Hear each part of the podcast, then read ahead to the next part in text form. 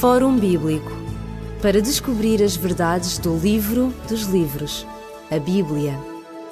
Fórum Bíblico. O Fórum Bíblico saúda cada pessoa que nos está a ouvir neste momento. Semanalmente nós estamos consigo.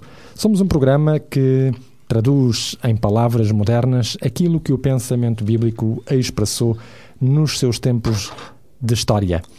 Particularmente estamos a comentar as profecias de Daniel em conjunção, desta vez, com um outro profeta, o profeta João, que escreveu também o livro de Apocalipse. Temos visto que há uma relação entre estes dois livros, entre ambas as profecias, e temos eh, estado a perceber como é que a profecia de Daniel, capítulo 7, encaixa nos nossos tempos modernos. Vimos que ela fala de um poder, já vimos 13 características desse poder, estamos particularmente na 14, que significa que este poder tem um nome de blasfémia. E é importante, uma vez que está connosco o pastor Elido Carvalho, uma vez mais, uh, perguntar o que é a blasfémia. Como é que a Bíblia define blasfémia, pastor Elido Carvalho?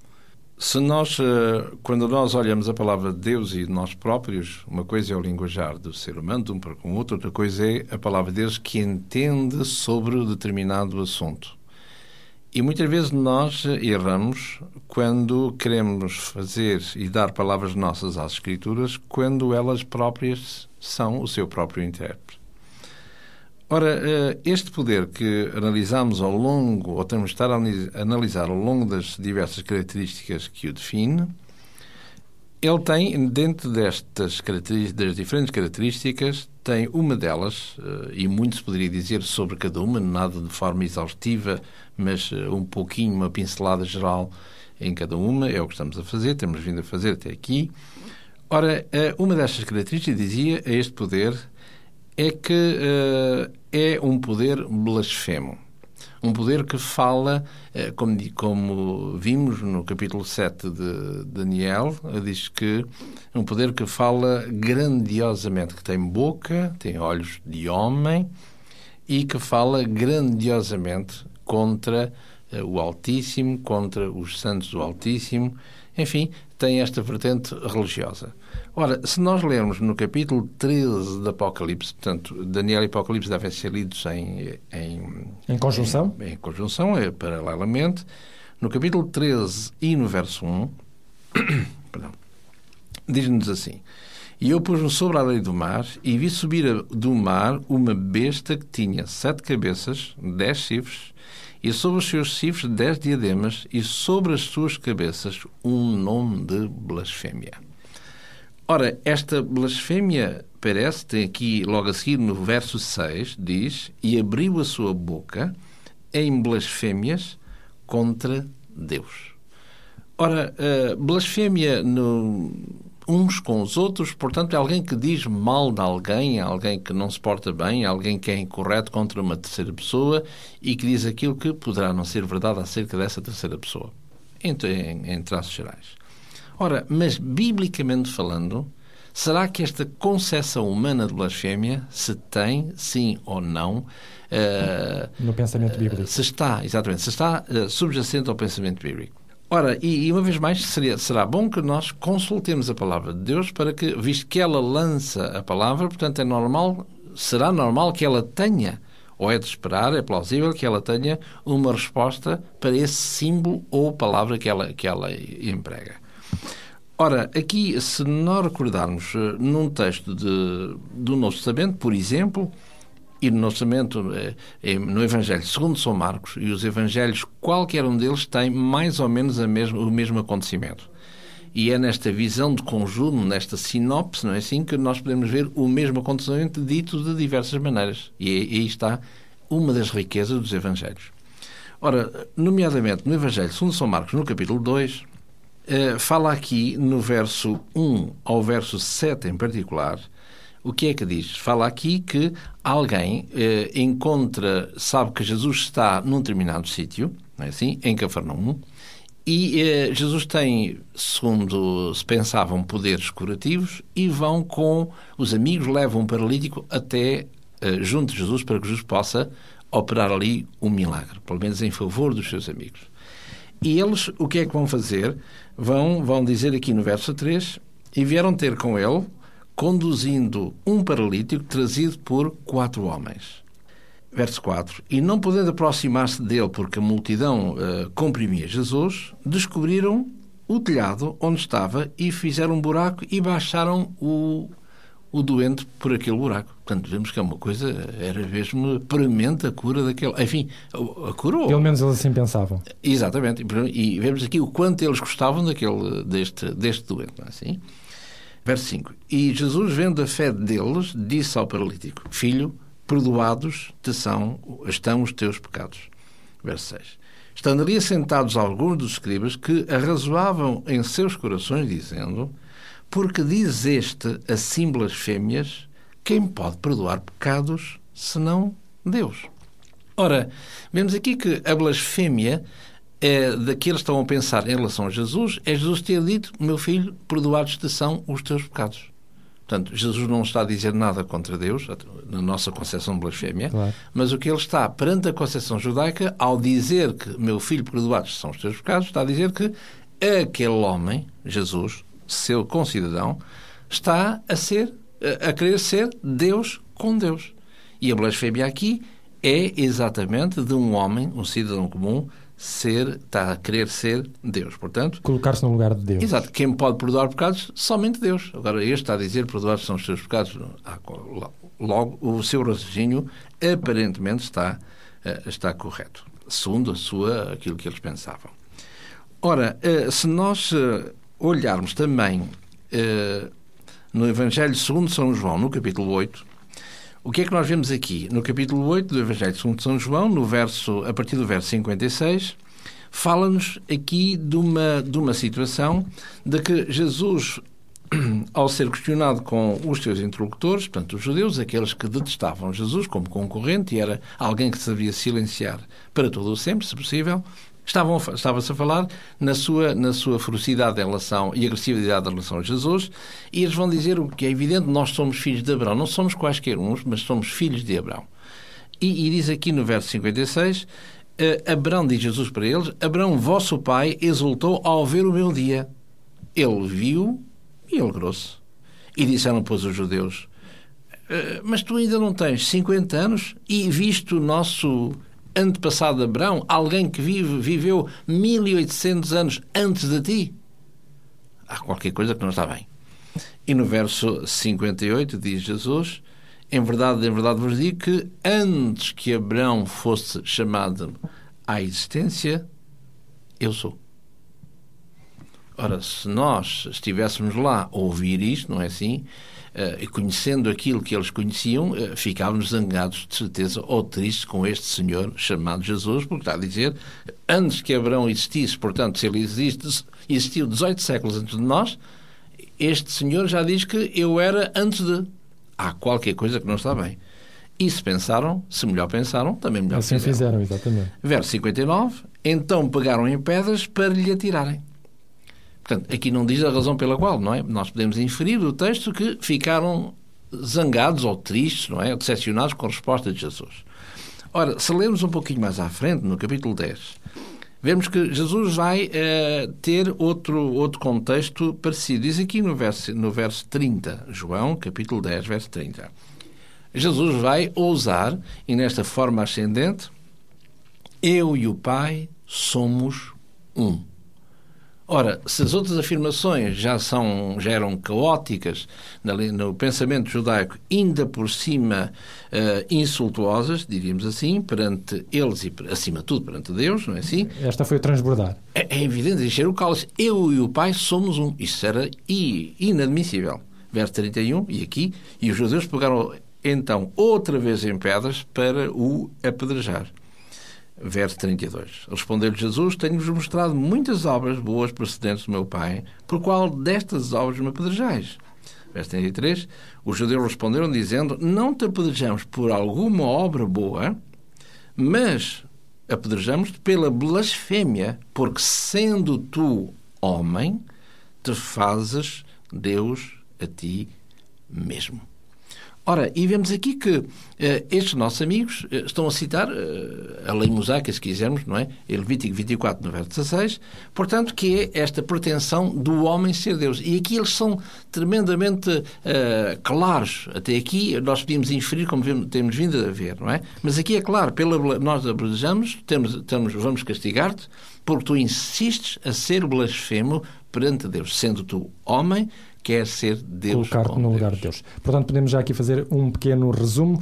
Para a Bíblia, a blasfémia, neste caso, como nós vimos no tempo de Jesus, era Jesus perdoar pecados, coisas que os judeus pensavam que apenas Deus poderia fazer, e era também, pelas suas declarações e afirmações, colocar-se no lugar de Deus. O Fórum Bíblico faz aqui um intervalo. Nós vamos dar agora um espaço musical e voltaremos já à sua presença.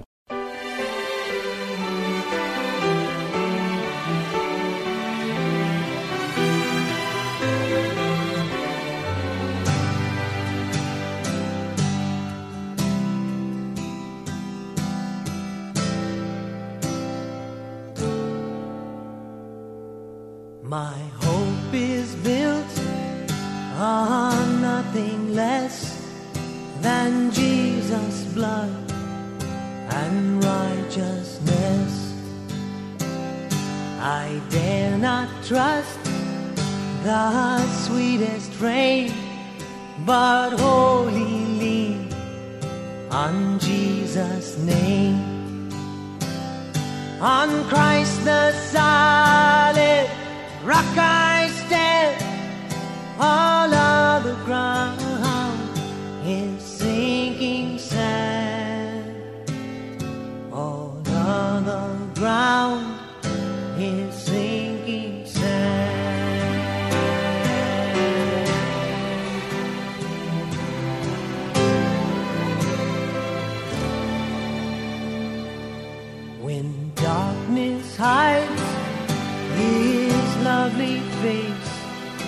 I rest on His unchanging grace. Through every high and stormy gale, my anchor holds within the veil. On Christ the solid rock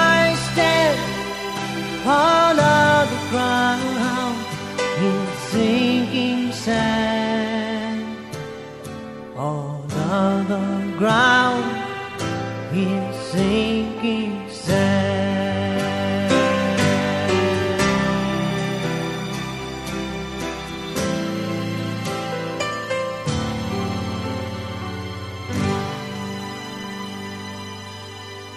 Portanto, Pastor Elídio, nós estávamos a dizer que havia estas circunstâncias que nos levavam a pensar como é que Jesus foi percebido pelos seus contemporâneos como blasfemo. O que é que a Bíblia nos diz mais e o que é que daí nós podemos inferir para o assunto que nós estamos a tratar, que é de ver este poder que Daniel uh, menciona como um nome de blasfémia, este poder político-religioso?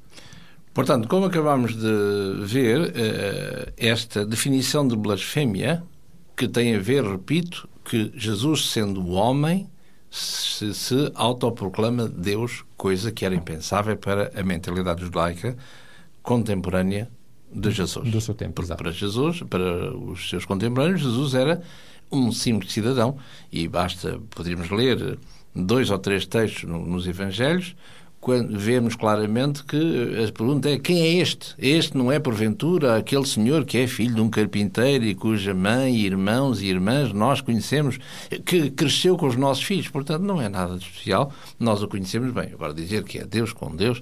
Uh, é preciso claro, ter, isso é outra coisa. É preciso ter paciência para, para ouvir isso, não é? Porque é um, para eles é um simples cidadão, não mais do que isso. Ora, vemos aqui que blasfémia, portanto, aos olhos da palavra de Deus, blasfémia é um, um ser humano, e os judeus dizem claramente, como vimos aqui, não é assim? E repetindo João 10, no verso 33, nós te apedrejamos por blasfémia, porque sendo o homem te faz Deus. Ora, se recordarmos uh, o texto inicial de Apocalipse 13, no verso 1, aquela, aquela, aquela fera, aquela besta, aquele animal estranho, é assim, tem um nome de blasfémia nas, na sua cabeça. E nós uh, vimos nos programas anteriores, e recordo-se aqui, que uh, na palavra de Deus a mesma entidade tem, conforme o livro e conforme o contexto, nomes diferentes. Há vezes chamado dragão, chamado besta, chamado chifre pequeno, irá ser chamado a, a mulher, é chamada a igreja, portanto... Há é, várias designações. Exato, é chamado o homem do pecado, o filho da perdição. Vemos, conforme o contexto, estamos a falar da mesma personagem, mas com nomes diferentes em ocasiões diferentes. Isso convinha estar uh, claro nas nossas mentes. Ora, esse nome de blasfémia, portanto, se é um nome de blasfémia, se, se este poder, como vimos no Apocalipse 13, verso 6, se fala, uh, usa palavras de blasfémias contra Deus, isso quer dizer que este poder se vai autoproclamar Deus com Deus como Jesus o fez. Só que Jesus era o Filho de Deus. Ao passo que este poder é um poder da terra, Exatamente. é o poder uh, do baixo, não é assim, do horizontal, não da vertical, e é um poder que é finito, o que é evidente, porque é humano, não é? E basta ser humano para ser finito. Portanto, e a blasfémia eh, trata-se que, quando se fala de um poder blasfemo, é alguém, repito, que quer, sendo homem, que quer estender a condição humana, melhor dito, para uh, o rango, o, nível da, da, divindade. Ora, uh, o que é que nós vemos?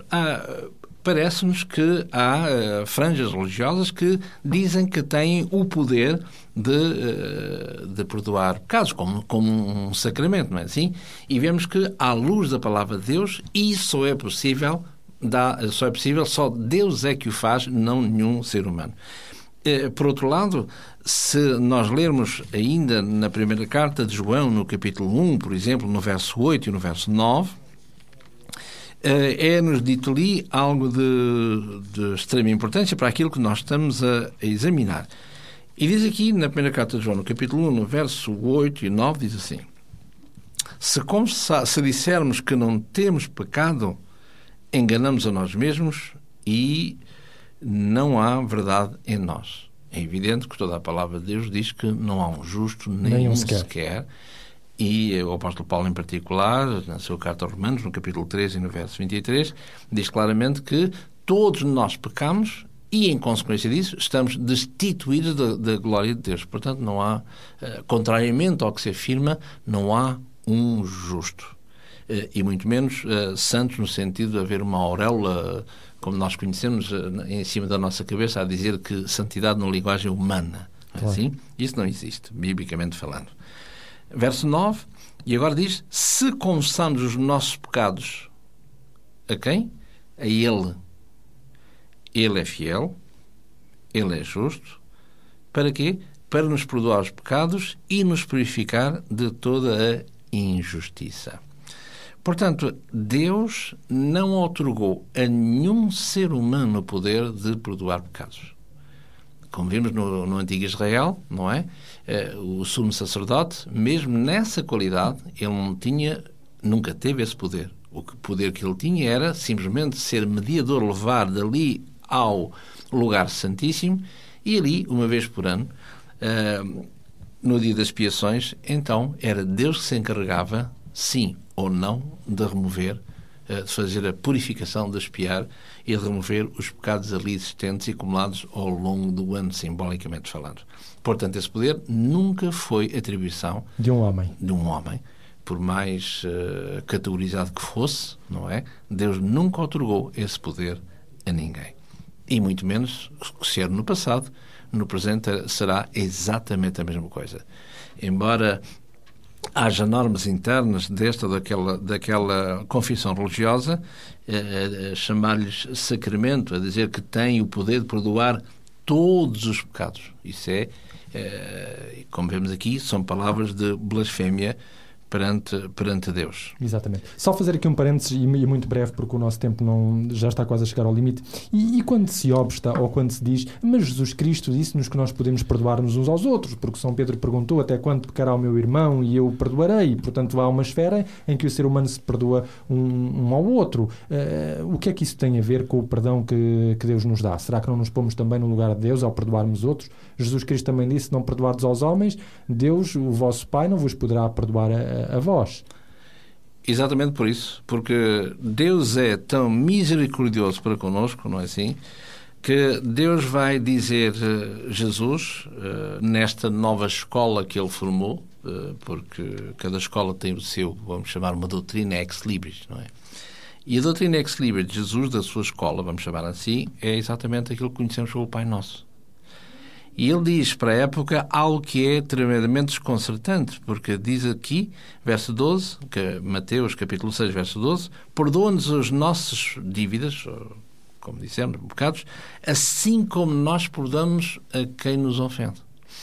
Ora, o que é que isto quer dizer? Deus aliena de si esta prerrogativa para dar ao ser humano. Mas quem?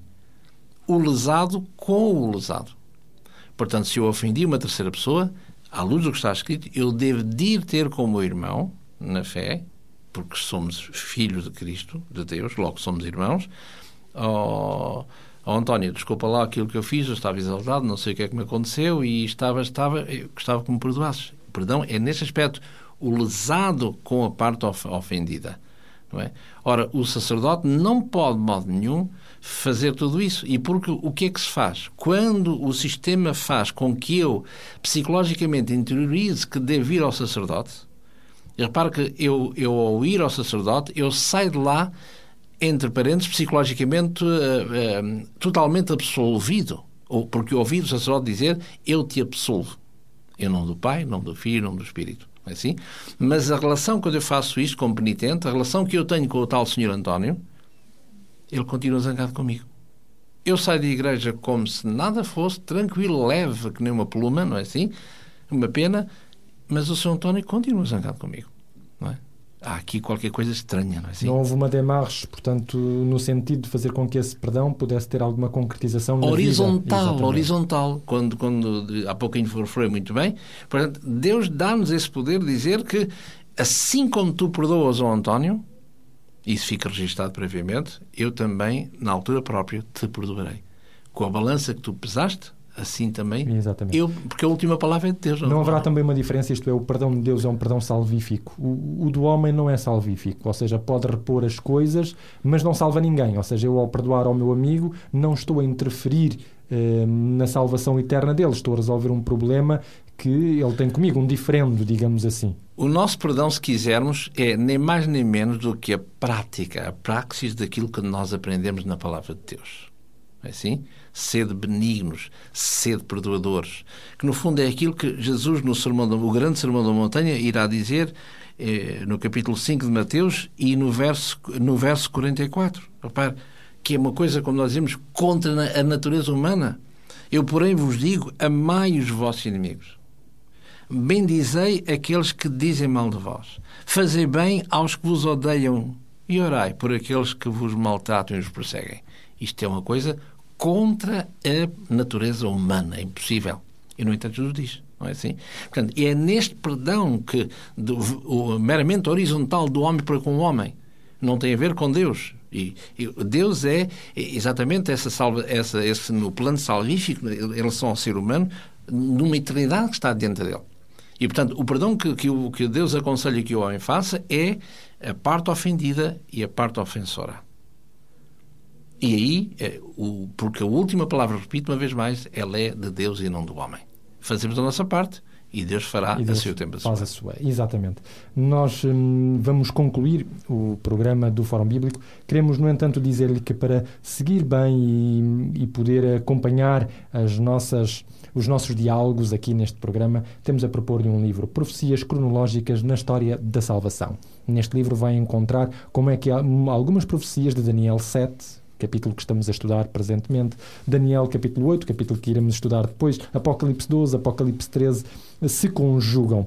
Tudo está explicado neste livro que lhe oferecemos gratuitamente. Bastará apenas para isso deixar os seus, uh, os seus contactos ou contactar connosco para as direções que vão ser colocadas à sua disposição já de seguida. Ligue-nos para 21 3140166 ou contacte-nos para o e-mail forumbíblico.radioclubdecintra.pt ou pode escrever-nos para a Rua Cássio Paiva, número 35 A 1700 004, Lisboa. What a friend we have in Jesus.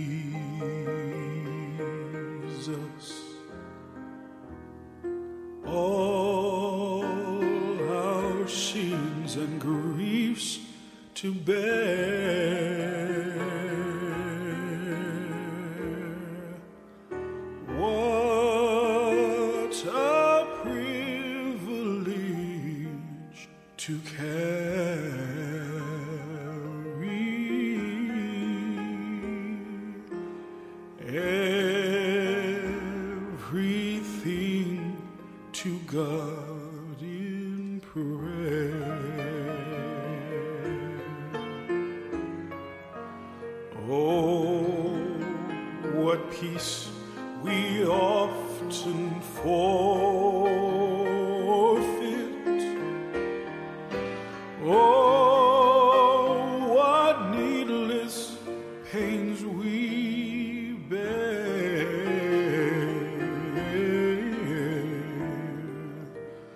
Oh.